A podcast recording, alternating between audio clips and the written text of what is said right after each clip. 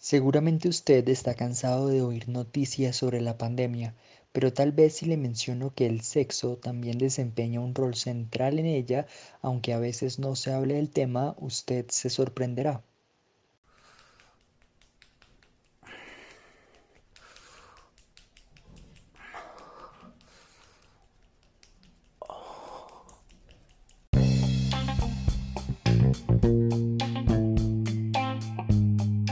Pues bien, la explicación es sencilla.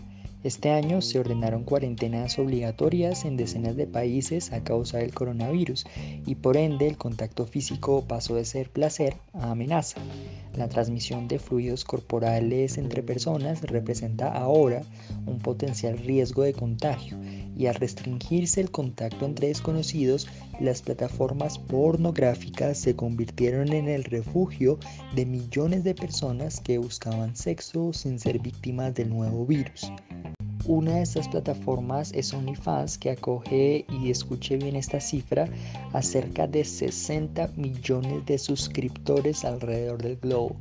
Esta fue creada en 2016 por el británico Tom Stockley y en un principio la red social buscaba un contacto más directo entre diferentes creadores de contenido, dentro de los cuales hay famosos, artistas y entrenadores fitness, por ejemplo, y sus fans, quienes debían pagar para acceder a dichos contenidos. Los precios de las suscripciones dependen del generador del contenido y suelen oscilar entre 4 y 49 dólares, de los cuales un 20% se va a la plataforma.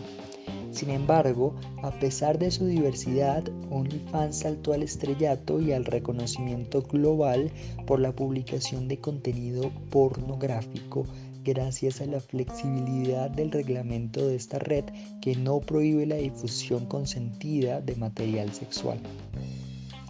El progreso de OnlyFans es sorprendente. Según reporta la propia plataforma desde marzo de este año, mes en el que comenzó el distanciamiento social en algunos países de Europa y América, la cantidad de suscriptores aumentó en un 75%. El éxito de OnlyFans es una orgía de factores. Al distanciamiento social se suma, por ejemplo, la participación de actores y actrices porno reconocidos que vieron en la plataforma una mejor fuente de que sus carreras profesionales con industrias reconocidas. Esta migración atrajo a sus seguidores. Es el caso de un joven bogotano que prefiere permanecer en el anonimato él es estudiante universitario y amante del porno. Literalmente amante porque dice que a pesar de tener una relación estable con su novio, le gusta escaparse al placer del mundo de la red. Si uno igualmente, aunque tenga una pareja, siempre está mirando eso. Y Twitter más. Ahora bien, también se refiere a Twitter porque a través de esa red social accede al contenido de OnlyFans Dice que él no invierte dinero para ver sexo, sino que tiene un truco para disfrutar gratuitamente. Twitter de verdad se ha convertido en otra plataforma igual y hasta hay personas que eh, yo no sé si pagan su, el OnlyFans de uno de los modelos y luego publican sus videos gratis. Yo sigo muchas páginas que son así y pues gracias a esas páginas he podido ver y disfrutar de sus videos de OnlyFans. Esa fácil difusión de los videos subidos a OnlyFans es lo que representa un peligro porque indica que un suscriptor a una cuenta de la plataforma puede descargar el contenido exclusivo y protegido por derechos de autor para compartirlo ilegalmente por redes como Twitter, en donde se supone que el reglamento impide la difusión de material sexual explícito sin consentimiento. Sin embargo, el problema no solo se debe a la fácil extracción del contenido y su divulgación por otros medios, también a la delgada línea entre explotación y pornografía.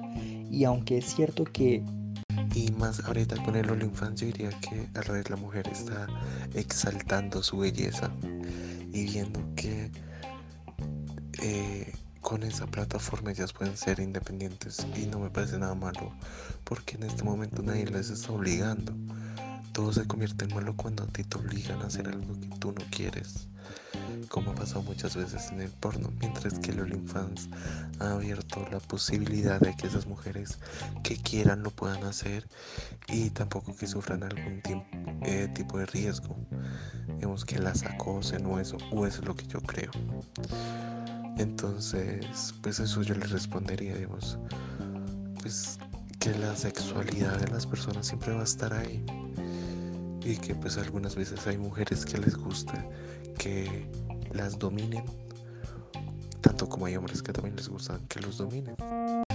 Entonces hay que ser muy cuidadoso para definir si existe una relación empoderante y libre entre la o el modelo o si efectivamente se trata de explotación, más aún cuando se replican desigualdades sociales, económicas y de género en OnlyFans. Según el proyecto académico Desactiva la Trata, la vulnerabilidad de algunas personas, en especial mujeres, puede producir una relación sumisa e insana frente al suscriptor porque aunque haya un pago de por medio, las peticiones del que da el dinero pueden violentar los derechos de las modelos que se ven forzadas a ganar el dinero. Es decir, que OnlyFans no siempre es tan emancipador y empoderante como se cree. Incluso a veces pareciera más una plataforma de prostitución, sin agregar a la discusión la objetivización del cuerpo femenino. No obstante, quienes deciden tener una cuenta de OnlyFans y generar recursos extra con ella, es decir, sin depender económicamente, no se exponen y al contrario sí podrían entrar al discurso de la emancipación. Es el caso de Camilo, un colombiano que emigró a Francia y en sus ratos libres sube contenido sexual a la plataforma para conseguir dinero y viajar.